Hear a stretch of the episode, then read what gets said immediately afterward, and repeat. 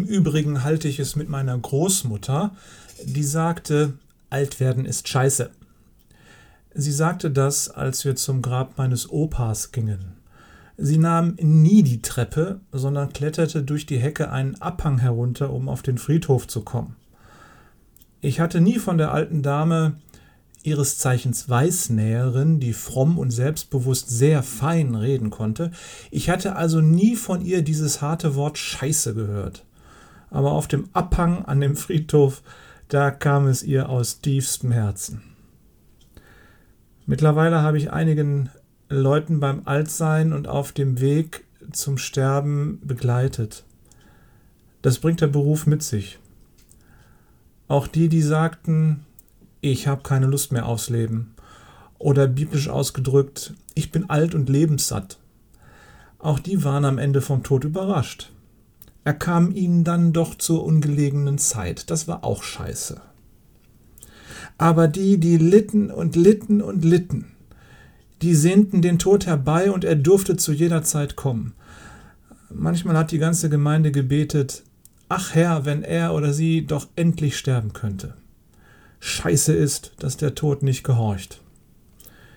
Ich kann verstehen, dass einige Menschen dafür kämpfen, den alten Feind des Menschen zu zähmen und ihnen ihre Gewalt zu bringen.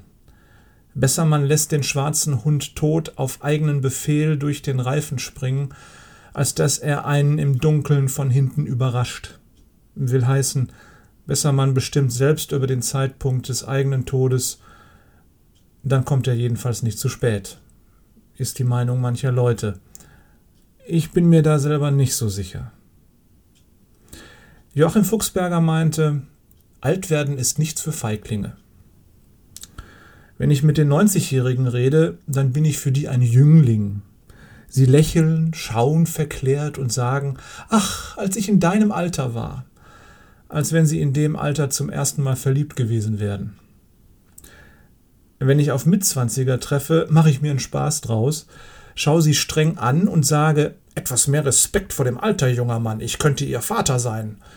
Dann drehe ich mich rum und ziehe im Weggehen ein wenig das Bein nach.